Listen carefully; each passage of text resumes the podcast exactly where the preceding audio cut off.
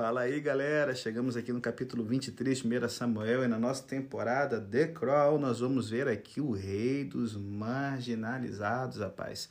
Davi está fazendo de tudo para poder não apenas salvar a sua vida, mas proporcionar uma vida digna para aqueles que dependem dele, para aqueles que o cercam. E aqui no capítulo 23 nós vamos ver como que a saga de Davi continua nos anos mais tenebrosos da vida dele.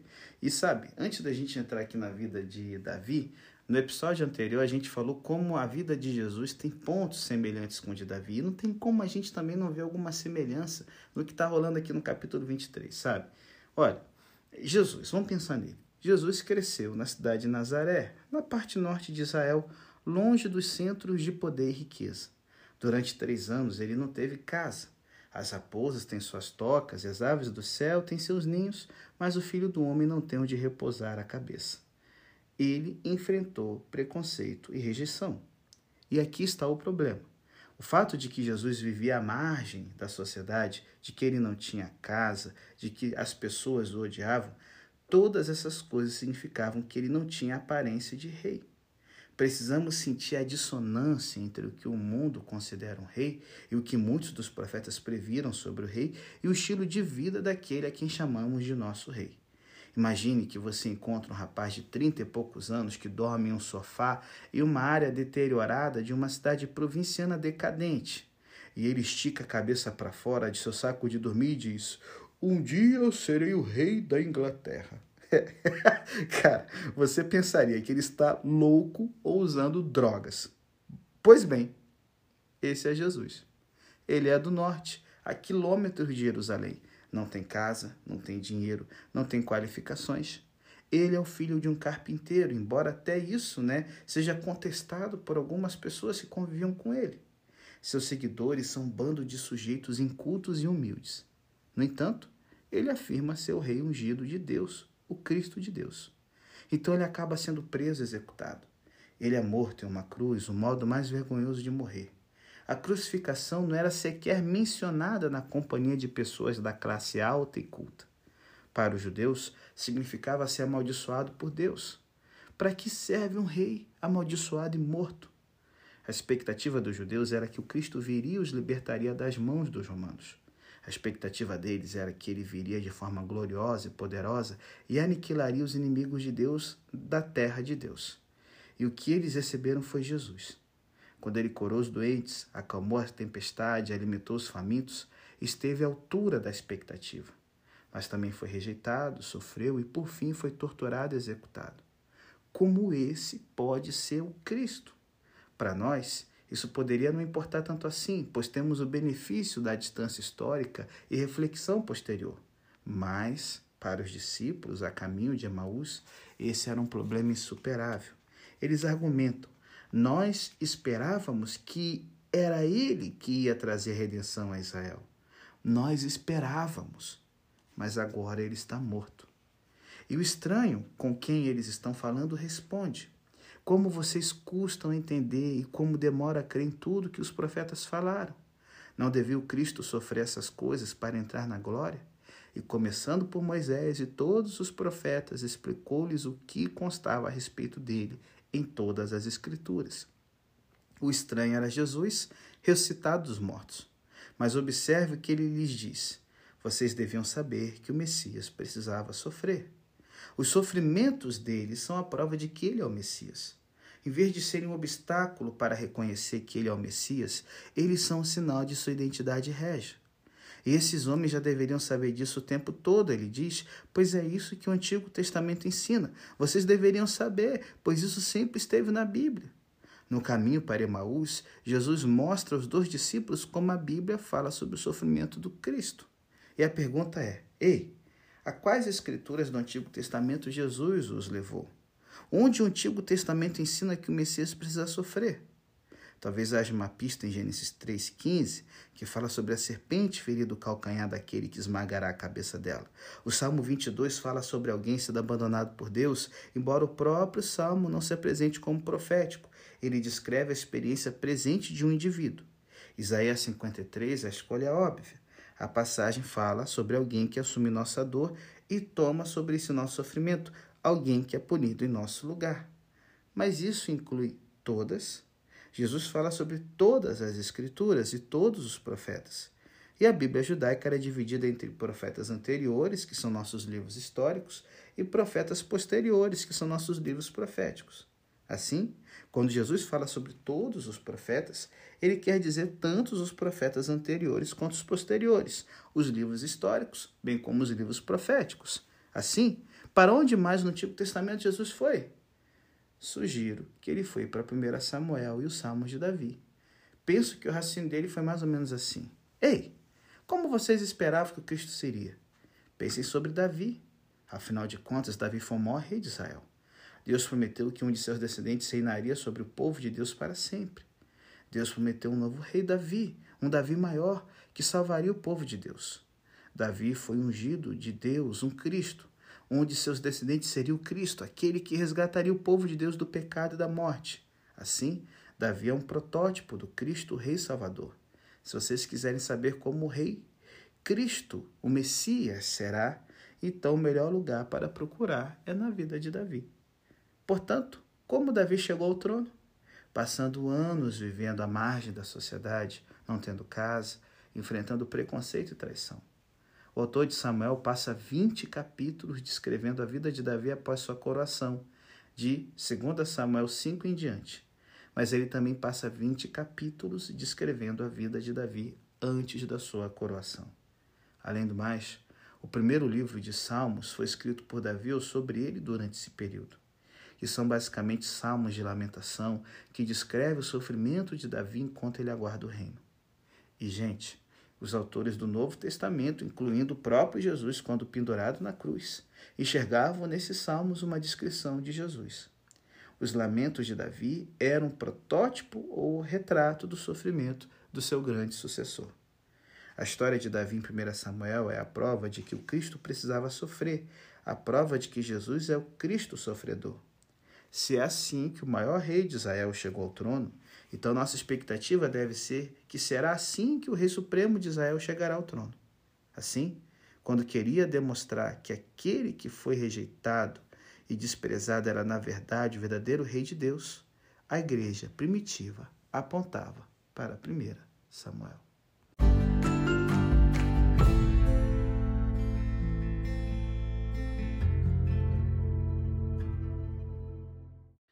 Considere o que acontece a Davi, o Cristo, no capítulo 23.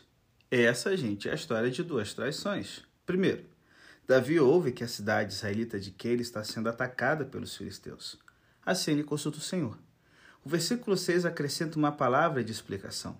Quando Abiatar fugiu de Doeg e foi até Davi, ele levou consigo o colete sacerdotal do sumo sacerdote. E esse colete continha o urim e o tumim.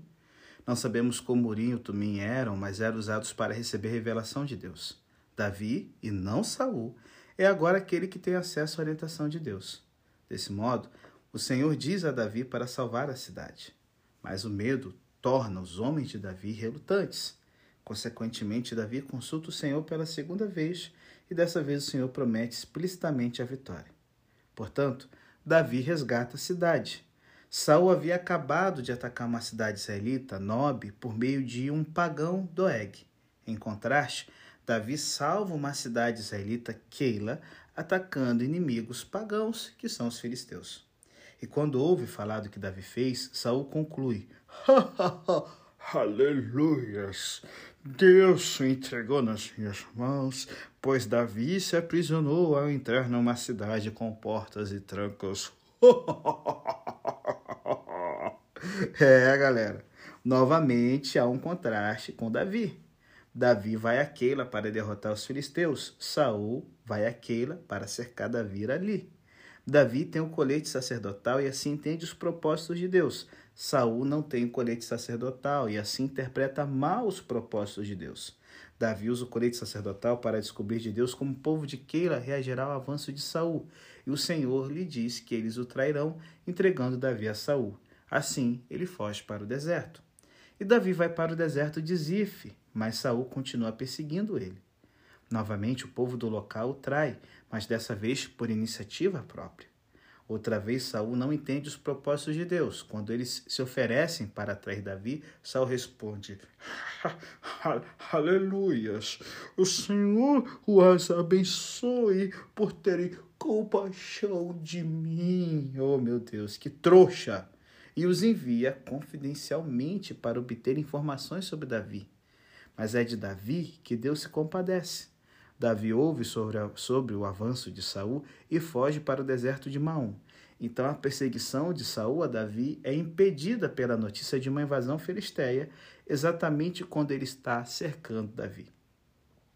E o Salmo 54, gente, foi escrito justamente nesse momento. Escrito por Davi quando os ifeus foram a Saul e disseram: Acaso Davi não está se escondendo entre nós? Nesse salmo ele diz: Estrangeiros me atacam, homens cruéis querem matar-me, homens que não se importam com Deus. E o salmo, gente, começa com uma oração por ajuda. Salva-me, ó Deus, pelo teu nome, defende-me pelo teu poder. E ele termina como a história termina, com o livramento de Deus. Ele me livrou de todas as minhas angústias, e os meus olhos contemplaram a derrota dos meus inimigos. Davi, o Cristo, é traído duas vezes. Mas, embora seja rejeitado pelo povo, não é rejeitado por Deus. Deus defende. A rejeição de Jesus e a traição dele por Judas talvez pareçam refutar sua afirmação de que ele é rei. Na verdade, porém, tais fatos confirmam que ele é o verdadeiro descendente de Davi. Na cruz, Jesus foi condenado como impostor e blasfemador. Morreu sob o título zombeteiro de Rei dos Judeus. Mas, por meio de sua ressurreição, Deus o vindicou. Sua ressurreição é a confirmação de que ele é Senhor e Cristo. E aí, gente, como diz aqui 1 Samuel 23, 14, Davi permaneceu nas fortalezas do deserto e nas colinas do deserto de Zif. No capítulo 26, Davi ainda está no deserto.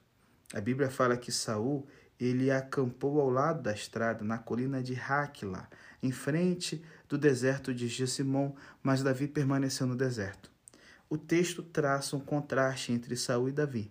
Saul, até mesmo em suas manobras táticas, está no seu campo, mas Davi está no deserto. No fim do capítulo 26, nós lemos: Assim, Davi seguiu seu caminho e Saul voltou para casa. Isso é muito significativo. Saul vai para casa, mas Davi não tem casa alguma para poder ir. Somente pode seguir seu caminho. Davi precisa viver no deserto, escondendo-se em cavernas ele não tem casa, exatamente como Jesus. Às vezes, nos referimos a algum político que está exilado, alguém que foi marginalizado e cuja carreira não está indo a lugar algum. Em 1 Samuel 23 a 26, Davi está no deserto tanto literalmente quanto no sentido metafórico. Doze das 15 referências a deserto em 1 Samuel estão nos capítulos 23, 24, 25 e 26, e nos capítulos 24 a 26 iniciam suas respectivas narrativas com uma referência aos anos de Davi no deserto. Ele é ungido marginalizado. Assim, a história contada em 1 Samuel e refletida no primeiro livro dos Salmos desempenhou um papel fundamental na apologética da igreja primitiva. É a prova de que o Messias sofredor é o verdadeiro Messias. Longe de fazer com que sua identidade seja questionada, a traição e a marginalização sofridas confirmam Jesus como verdadeiro sucessor de Davi. E por que o Cristo precisa sofrer? Jesus poderia ter vindo em poder e glória, eliminando seus inimigos. O problema é que, por natureza, todos nós somos inimigos de Deus, gente. O triunfo de Jesus teria significado nossa derrota. A vindicação de Jesus teria significado nosso juízo. Assim, em sua graça, Jesus veio de um modo oculto. Os sofrimentos dele criaram oportunidade para arrependimento. Porém, mais do que isso, o juízo ocorreu quando Jesus veio. Mas ocorreu no próprio Jesus, que morreu em nosso lugar, assumindo o juízo que nós merecemos. Fomos vindicados nele. Assim, quando ele vier em glória, como virá, poderemos desfrutar do reino dele em vez de enfrentar o seu juízo. E enquanto isso, sofremos com Cristo como Cristo e por causa de Cristo. Davi, o Cristo, sofreu. Depois, Jesus, o Cristo, sofreu. E agora, aqueles que estão em Cristo podem ter a expectativa de sofrer. Cristo disse: Lembre-se das palavras que eu lhes disse: nenhum escravo é maior do que o seu senhor. Se me perseguiram, também perseguirão vocês. Se obedeceram a minha palavra, também obedecerão a de vocês. Tratarão assim vocês por causa do meu nome, pois não conhecem aquele que me enviou. Se o nosso rei é maltratado, também podemos e devemos ter expectativa de ser maltratados. Se Davi teve 20 capítulos antes de receber a glória, então devemos ter expectativa de 20 capítulos na nossa vida antes de receber a glória, gente. Há um momento na história de Atos em que os apóstolos são açoitados, e aí lemos: os apóstolos saíram do sinédrio alegres por terem sido considerados dignos de serem humilhados por causa do nome. Devemos ter a expectativa de sofrer. Mas, quando sofremos, podemos nos confiar a Deus.